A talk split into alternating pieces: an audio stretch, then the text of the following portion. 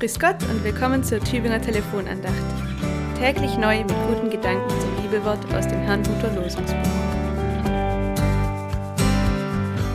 Das Losungswort für den Samstag, 4. März, steht im 12. Psalm, Vers 7.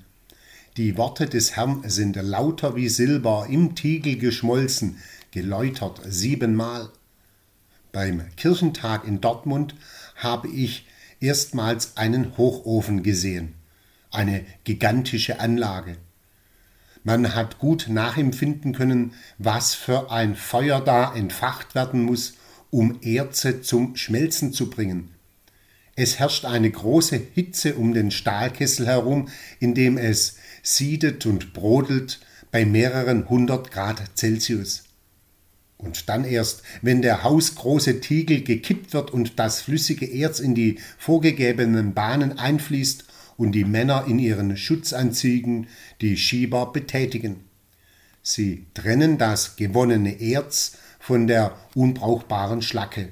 Imposant. Auch Gott trennt nach dem biblischen Zeugnis des zwölften Psalmes. Er schart die um sich, die unter die Räder gekommen sind, die Opfer von Gewalttat und Verbrechen. Er sammelt die um sich, die arm dran sind, denen man zusetzt und denen nur noch ein Seufzen bleibt. Wer vom Leben übergangen oder gar platt gemacht wird und auf Gott hinschaut, die nennt er meine Heiligen. Selig, sagt Jesus, selig sind, die da hungert und durstet nach Gerechtigkeit. Und die anderen, die auf ihren Vorteil aus sind, die sich alles so zurechtlegen, dass es für sie passt und sich nicht drum scheren, was sie anderen antun? Sie bleiben außen vor oder wie Jesus im Weltgerichtsgleichnis sagt, geht weg von mir, denn ich bin hungrig gewesen und ihr habt mir nicht zu essen gegeben. Ist das Gottes letztes Wort?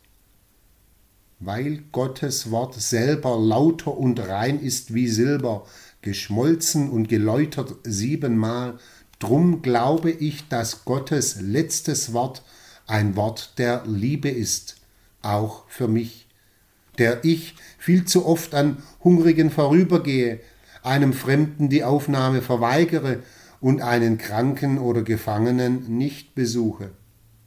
Gott ist ein Backofen voller Liebe. Sein Feuer leitet zur Umkehr. Er läutert uns, die wir halbherzig sind. Und Gott legt auf uns den Glanz seiner Vollkommenheit. Sein Wort tut, was es verspricht. Amen. Pfarrer Martin Kreuser, Dettenhausen.